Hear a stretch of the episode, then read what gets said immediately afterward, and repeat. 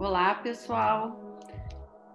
Dando continuidade à nossa série de podcasts Glaucoma em 12 Minutos, eu estou aqui novamente com o Dr. Emílio Suzuki, oftalmologista, especialista em glaucoma da PUC Minas, e com a doutora Núbia Vanessa Lima, oftalmologista, especialista em glaucoma do Hospital de Olhos CBV de Brasília, para o nosso segundo episódio de podcast sobre glaucoma.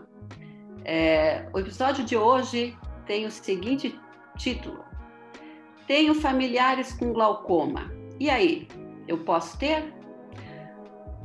A nossa intenção hoje é falar sobre os fatores de risco para glaucoma. Né? Será que é, é importante nós termos familiares com glaucoma? Bom, falando sobre os fatores de risco, é, a pressão intraocular é o maior fator de risco para glaucoma e o principal e único que nós conseguimos efetivamente tratar. Nós temos o histórico familiar, idade, é, córnea fina, um aumento, né, uma escavação suspeita, miopia, diabetes, uh, histórico de trauma ocular, uso de corticoides, hipermetropia, uh, raça, uh, vamos falar um pouquinho de raça, raça asiática, raça negra, histórico de doenças cardiovasculares. Vamos conversar um pouquinho, gente. Vamos começar com a doutora Núbia. Luda, vamos falar do histórico familiar. É muito importante o paciente do glaucoma, o paciente chega para a gente muitas das vezes apenas para trocar um óculos, e eu sempre falo que o paciente será, quando bem examinado por um médico, ele pode descobrir que ele tem é, algumas probabilidades de ter algumas doenças oculares, entre elas a principal, que é o nosso caso, ao qual nós somos especialistas, que seria o glaucoma.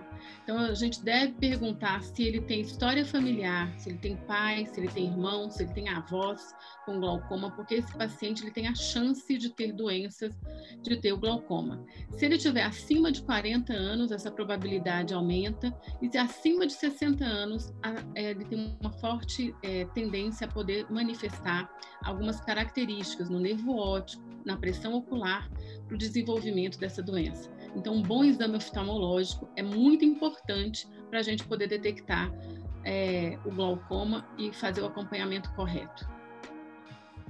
Emílio, o que, que você faz no seu dia a dia quando você tem um paciente que tem um pai ou um irmão com glaucoma?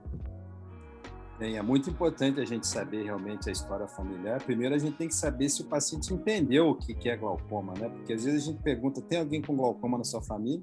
E ele acha que é catarata, ele acha que é alguma outra doença. Então, veja como é importante a conscientização né, da, da população em relação ao glaucoma, em saber exatamente o que é. Mas como a Anúbia falou e a, e a, e a Luísa também, realmente a pergunta da, do, do, podcast é assim: eu tenho familiares com glaucoma, eu posso ter? Pode. A resposta é essa: pode. Agora, o fato de você ter todos esses fatores de risco, o fato de você ter familiares com glaucoma, não te condena a ter glaucoma. Isso a gente tem que deixar claro para o paciente. Você não está condenado a ter glaucoma. Agora, a tua chance é um pouquinho maior. Se você tem irmão, se tem pai, enfim, a chance aumenta. E como é que a gente vai saber se você vai ter ou não? É examinando. E o que a, você falou no de, de extrema importância, e isso a, a classe oftalmológica ela vem lutando há, há muitos anos em relação é, à capacitação da consulta oftalmológica. Ela tem que ser feita por oftalmologista. Porque a consulta, quando a pessoa vai trocar o óculos, como você mencionou, é a grande chance que a gente tem de olhar o nervo, de medir a pressão intraocular, já que o glaucoma é uma doença é assintomática, né? Então, isso é muito importante, a gente conversar com o paciente, a gente perguntar se tem história familiar, muitas vezes o paciente sai surpreendido com o diagnóstico de glaucoma na primeira consulta já, né? E se não fosse essa consulta, se não fosse o óculos que quebrou, se não fosse o óculos que, tá, que, que perdeu, a gente não ia arranhado, é, a gente não ia saber. E realmente a pandemia é, trouxe um caos nisso, né, gente? No sentido de o paciente com medo, não, não veio, não tinha tanto acesso, a gente perdeu essa oportunidade. Mas é, com relação à história familiar, é isso aí. Gente tem que perguntar, e na medida que quantos mais familiares tem, maior é a chance. E tem um outro fator de risco que acho que a gente devia debater também, né? Que além da pressão epicular da etnia, do, do, é a etnia do paciente, né? A, a, o fator racial num país como o nosso, que nós temos praticamente todos os todos os, os, os, traços éticos a gente tem aqui nesse nosso país.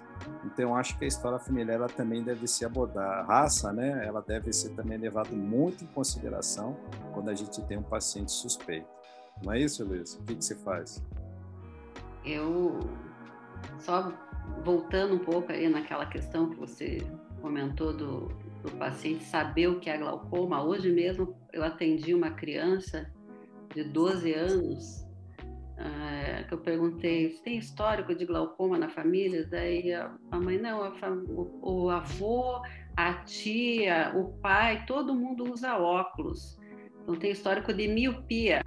E eu falei, miopia, é, o avô fez até uma cirurgia, assim, colocou uma, fez um implante, daí você pensa catarata, daí não sei porque a mãe resolveu ligar para o pai, perguntar, e daí no meu, ah, eles têm uma alteração, acho que lá um buraco no nervo. Resumindo, é, tinha um histórico de glaucoma, o avô era cego por glaucoma, Olha o pai tinha, todo mundo tinha glaucoma, a criança com uma escavação do nervo já fazia acompanhamento, então tinha um histórico de miopia, asiático, tinha né, questão da etnia, asiático, é, e mais um nervo suspeito com aumento da escavação, e depois eu fiz a paquimetria, tinha córnea fina, então tinham vários fatores de risco envolvidos, histórico familiar. É, então, realmente, a pessoa não sabe que tem o glaucoma e tinha um avô cego por glaucoma, né? E a gente precisa realmente explicar. E tem é, casos de cegueira. Então, quando existe essa é, questão, é, casos de um familiar direto cego, realmente a, não é não é um, uma. Você não está fadado a ficar cego, mas realmente é, é, você precisa se preocupar com isso.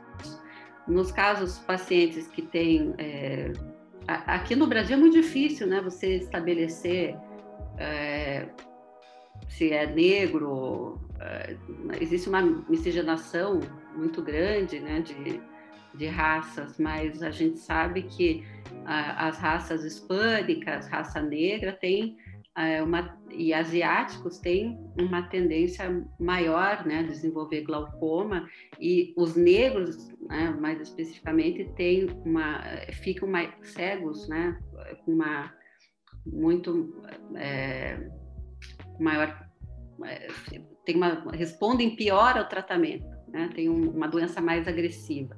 A gente precisa ficar Os negros acabam tendo, Heloísa, realmente uma doença mais agressiva, com glaucoma, geralmente glaucoma de ângulo aberto, enquanto que os é, os asiáticos eles têm um glaucoma que é de pressão normal, então nem sempre você só medir a pressão do paciente é uma coisa que a gente fala para o paciente, ah, a minha pressão está quanto?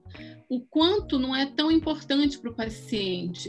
A gente precisa avaliar o nervo, a função do nervo, por isso que é importante a gente pedir exames complementares para esses pacientes.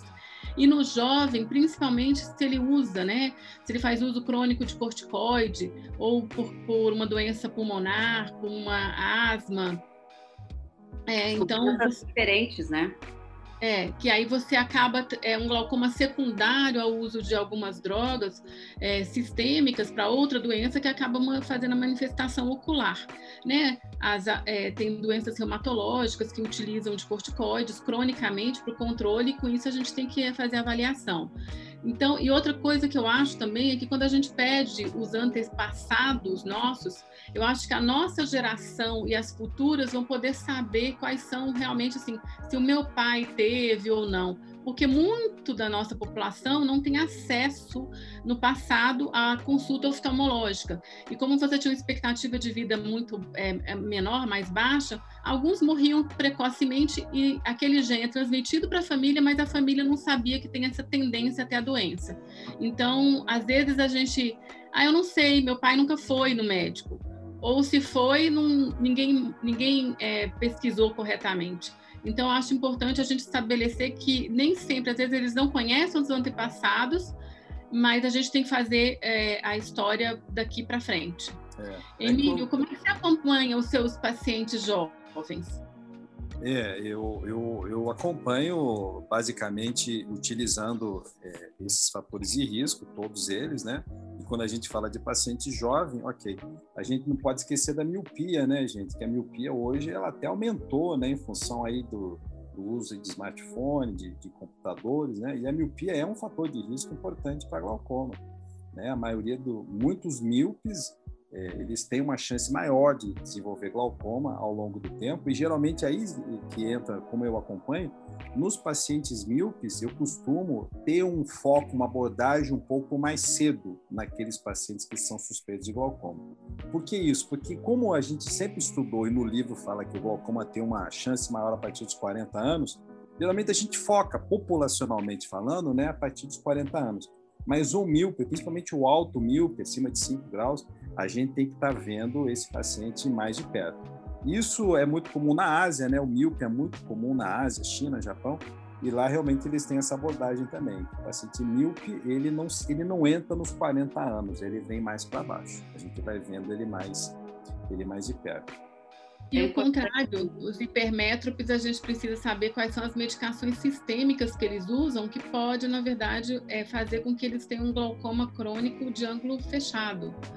E daí isso também é importante, porque alguns medicamentos antidepressivos, remédios para dormir, é, ansiolíticos, podem ser a manifestação paulatina dessa doença, e com isso a gente, muitas vezes o paciente vai para trocar o óculos e a gente observa que a pressão, que na agonioscopia tem algumas alterações, e com isso é um paciente que tem um, uma abordagem também diferente. É verdade. Bom, gente, é muito bem pontuado. É, só para a gente finalizar, então, assim, sobre os fatores de risco. É, nós falamos do, do, aumento da pressão intraocular, fazendo um sumário. Mas, ah, mesmo falando sobre os fatores de risco, a gente observa que são doenças diferentes no hipermétrope, entre, dentre as raças, na raça asiática, na raça negra, no míope, que tem uma predisposição ah, devido ao formato do olho, bem como hipermétrope, são doenças com é, manifestações e formas de apresentação diferentes, né?